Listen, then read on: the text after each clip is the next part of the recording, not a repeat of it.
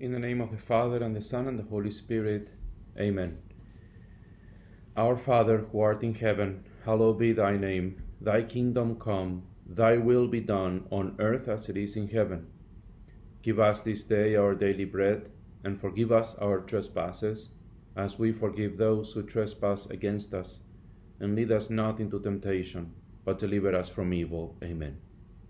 Glory to the Father, and to the Son, and to the Holy Spirit, as it was in the beginning, is now, and ever shall be, world without end. Amen.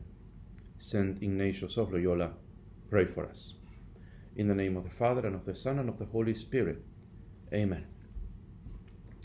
This last conference for the spiritual exercises is on what is commonly known the reform of life.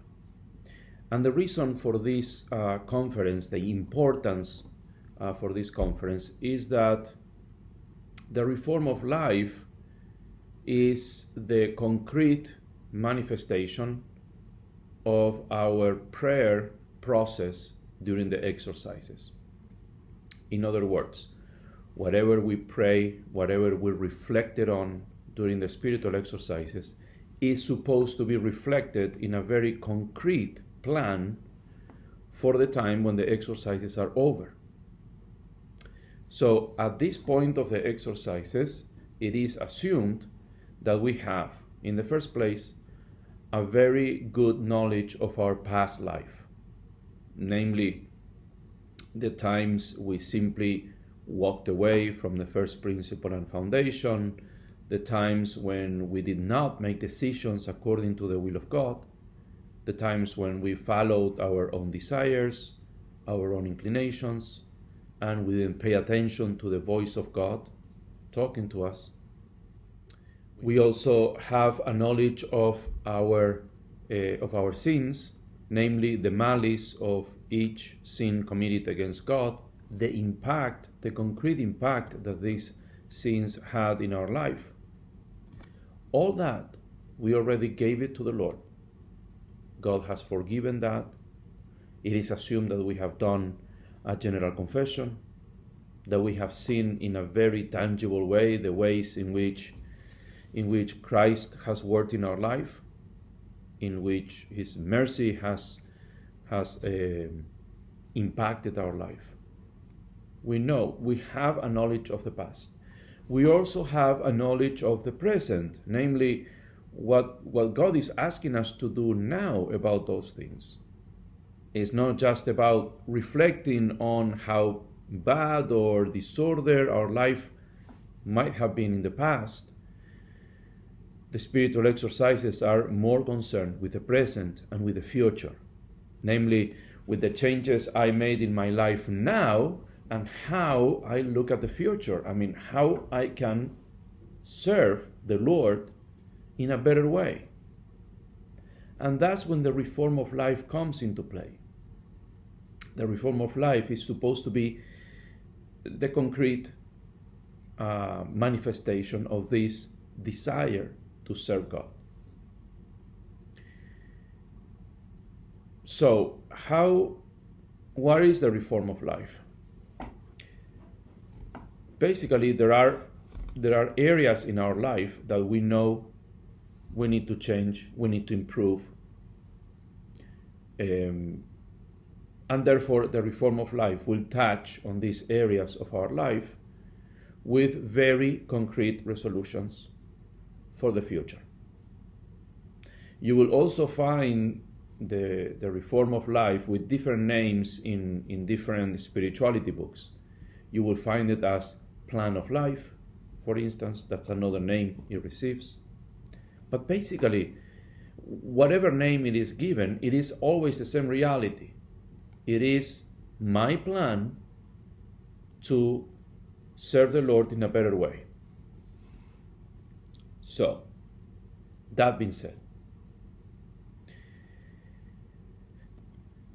there are certain characteristics of, of the reform of life, like how it should be.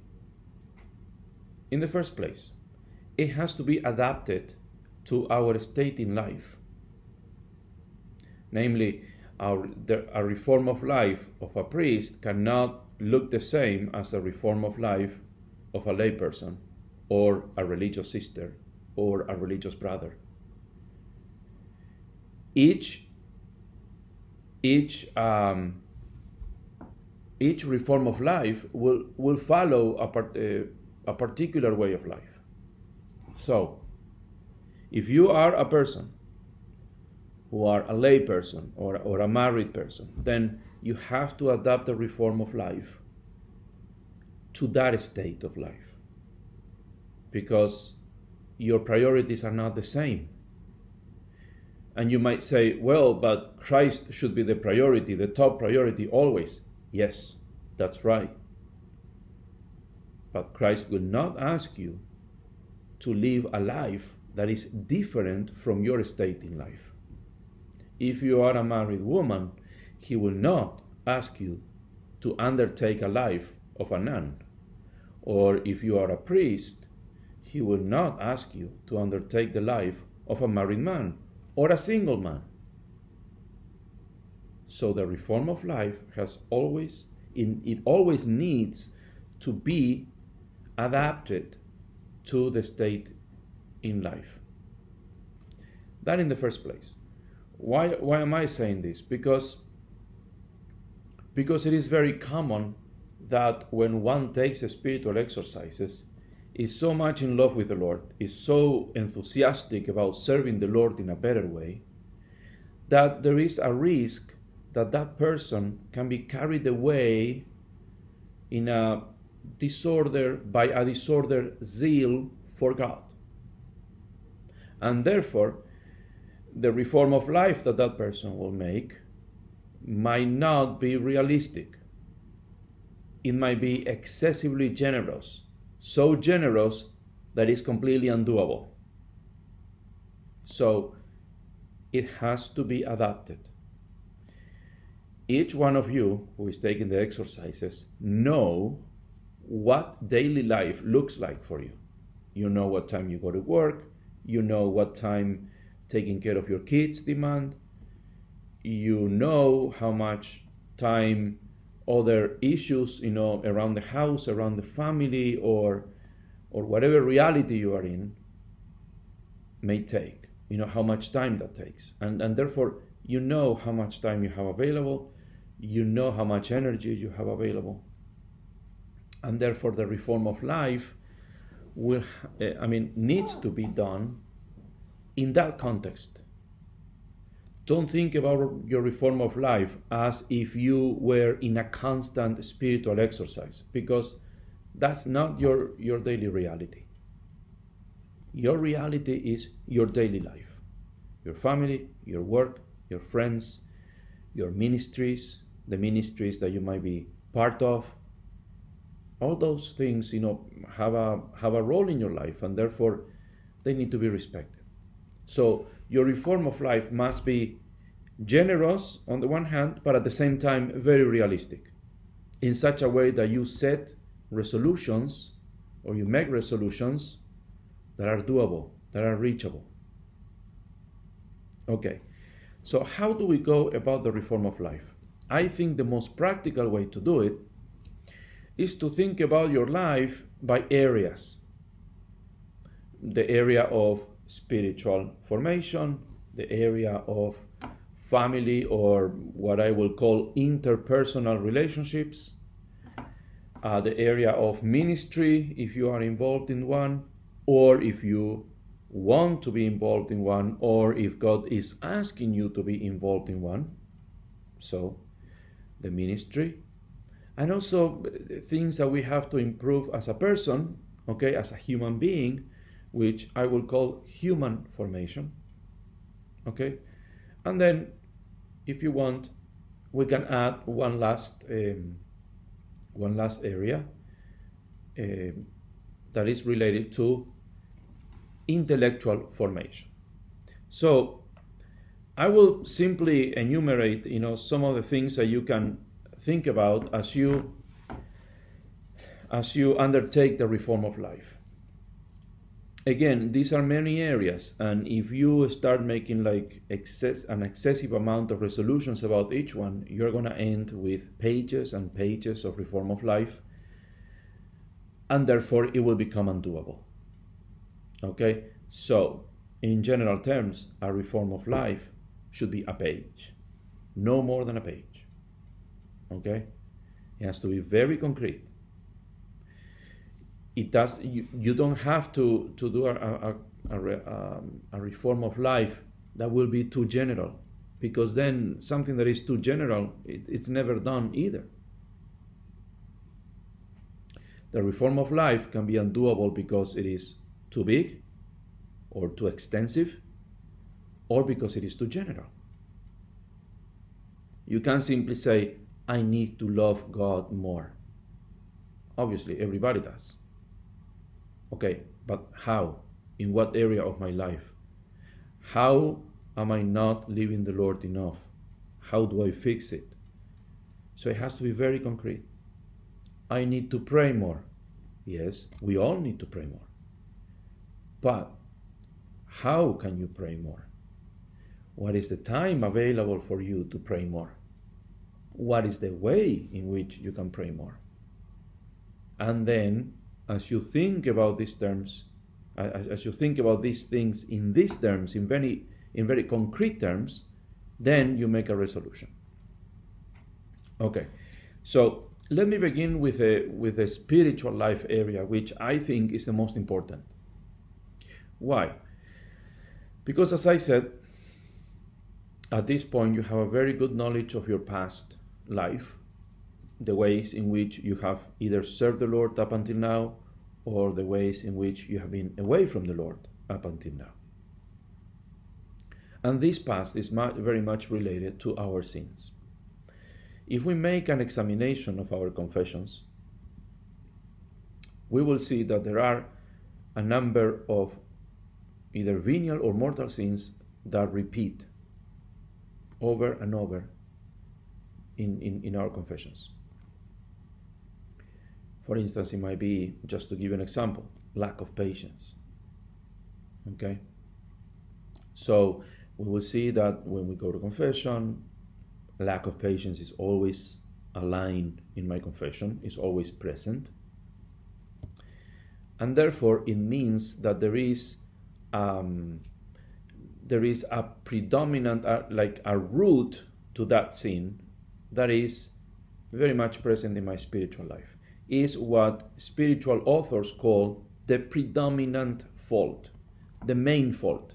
Okay? And it's not always, and, and as you look at it, it is not always identified with the sin that we usually confess in our confessions. What do I mean by this? Let's go back to the example of lack of patience. You might see, you might say, Okay, lack of patience is always there. It's always a sin. Okay, so then I have to work on patience. Mm, not so fast. Are you sure the lack of the lack of patience is rooted? Okay, in in a, in a lack of patience, or maybe it is a manifestation of, of pride. Why do I lose my patience? Why do I lose my patience? When do I lose my patience? Is it always in the same situation? Or is particular situations that make me lose my patience? How is it? So we have to think in these terms.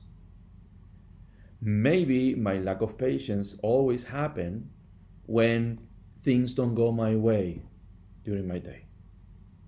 Okay. Or maybe when I when I deal with this or that person or with a particular kind of person. So maybe it's not a lack of patience. Because in other areas of your life you might be very much patient. So it's not a lack of patience. Maybe maybe it is it is um, pride, desire for control. So I want to control my day completely, and therefore when things don't go my way, I blow up.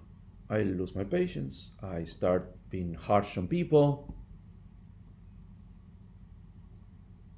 So, this is an example of what we call the predominant fault. And therefore we have to, you know, look at the root of those of those sins in order to in order to put the right remedy on it. Because it's like going to the doctor. If the doctor is, is not uh, thorough in his examination, maybe he might be treating a problem with the wrong medicine. So here we are trying to treat the illness with the right medicine. So as you look at at your reform of life, particularly in the area of the spiritual life, this is the first item you need to look at. Okay, what are the most common sins I confess and what are the roots of them? Okay, find the root of them. And if you need to consult somebody, if you need to see a priest, if you need to consult with a priest, do it because this is the most essential part of the reform of life. Okay, these are the main things that are keeping us away from God. Therefore, we have to give them the right solution. So, as you look at this predominant fault, then try to find very concrete, doable solutions for it. Okay? Very concrete. Okay, not just I need to be more humble. No, I need to be more humble in this regard. How? Well, I will try to make the resolution every day to allow the Lord to control my day. Okay, I will I will be prepared from the beginning of the day for changes for the I, I will be waiting for the Lord to change my day, to completely alter my plans. That could be a very concrete resolution. Okay? So in the in the area of the spiritual life, this is the most important thing. The second item in the area of the spiritual life is prayer. And, and I will pair it with prayer and sacramental life. Okay? Which is like according to your possibilities, according to your time, according to your job, according to your family life. What are the times for prayer I have available? Okay? So, obviously, maybe I didn't express myself right. What is the time I have available? If we look at our day, it's kind of hard to find a day to pray. So, uh, a, a time in the day to pray, sorry. So then where can I make time for prayer? When in my day I can make time for prayer. It has it doesn't have to be a lot, but let's begin with 15 20 minutes a day. And if it can be in a church or in adoration, even better. I know that sometimes that, that is not possible. So at least 15 20 minutes in my day for meditation. It can be meditation of the Word of God. It can be a guided meditation. There are a lot of uh, books available with already organized meditations for the day. So, time for prayer. That can take, those 20 minutes can take very different forms private meditation, vocal prayer, like the rosary, you know, a very meditated rosary that is also doable. But this is the bare minimum. I'm talking about the bare minimum when it. If you can do more, please do more. If you can commit, you know, to cover an adoration shift in, in somewhere, that is also great. But very, you have to treat this matter with a lot of realism, okay, with being generous, but at the same time being realistic. Prayer, sacramental life. By sacramental life, I mean two things uh, the Holy Eucharist, participation in the Holy Eucharist, Mass, okay. Um, Sunday Mass, above all, that's the bare minimum. Sunday Mass, But again, if you have the time and the possibility of attending daily Mass, that is great. But that should be a central part of, of our reform of life in the area of spiritual life. Okay, the reception of the Eucharist. And also the reception of the sacrament or the participation in the sacrament of confession or reconciliation. That that should be ideally every two weeks, every every two weeks, or twice a month, or at least once a month. That is very good. Uh, it's a very good means to grow in the spiritual life because it gives us the possibility of keeping a good track of our spiritual life because we know we have to go to confession and we need to see you know how things are going as we do our examination of conscience. And at the same time and at the same time we receive from god the grace we need to keep fighting. And remember that the sacrament of the of, of reconciliation is not just it doesn't just confer the forgiveness of sins it also gives us the spiritual strength we need to continue on the way to salvation. Okay? So, these are the, uh, the area of spiritual life. Okay? One last, one last item that you can look at in the area of spiritual life is spiritual reading. Okay? Um, spiritual reading is, is, the, is a very particular kind of reading okay? It's not anything related to the faith okay? It's something that that can that should be related to the growth in the spiritual life. It could be reading reading the the sacred scripture okay? Allotting a time a day to read scripture or to read a life of a saint or to read spiritual books okay such as the imitation of christ the imitation of mary okay books uh, that can help us in our spiritual growth. Okay, that's the first item, the uh, the spiritual life. Then um, interpersonal interpersonal relationships, which is basically related to to how we deal with other people. Okay, it has to do with our relationships within the family, or within the parish community, or within our circle of friends? Okay? Am I failing in any area? Am I failing as a wife, as a husband, as a dad, as a mom, as a child? Okay? What do I need to improve? Okay? Um, or within the parish community, sometimes, you know, in every parish community there are there are frictions uh, simply because there are human beings. So, is there anything I need to change? Is there anything I need to improve in that?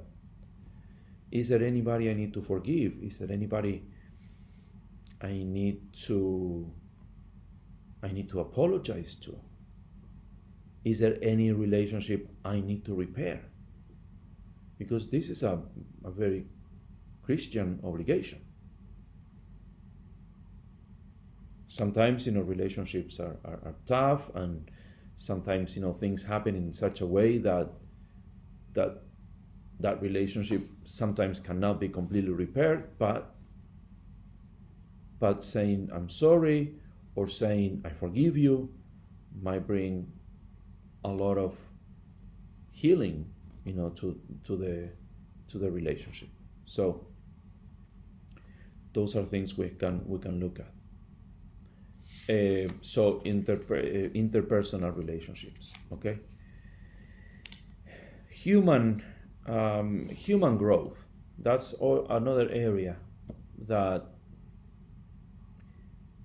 that that could be included in the in the reform of life and this has to do with things that we can improve in ourselves as a human person it's not so much connected to the spiritual it, it, it usually affects the spiritual, it has an impact on the spiritual, but the root of the problem is usually human.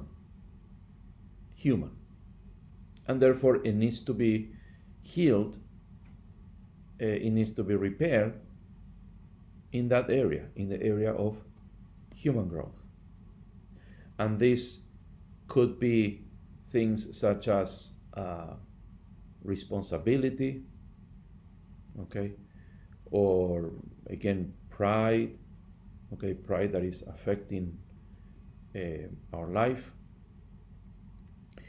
improving in in areas of my life, in my role as a father, as a mother, as a child, as a student. Okay.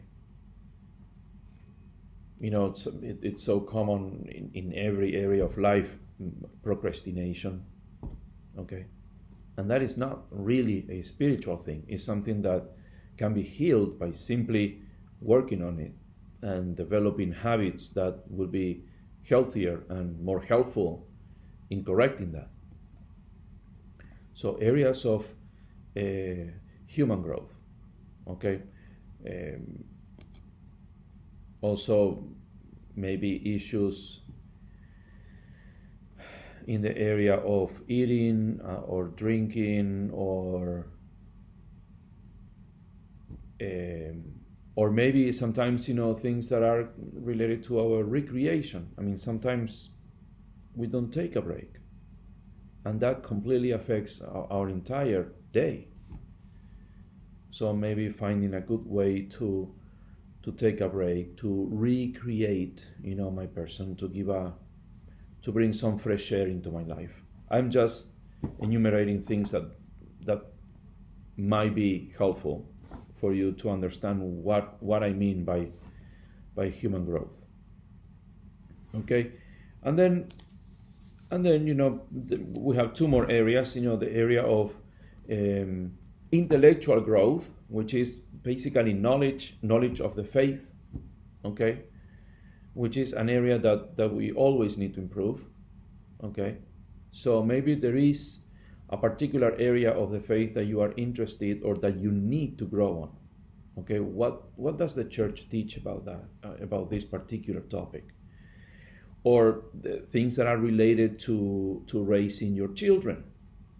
Okay, what does the church say about um, I don't know, uh, gay marriage or same-sex attraction or drugs or what does the church say about that? Well, then we need to, you know, grow. We need to research. I mean,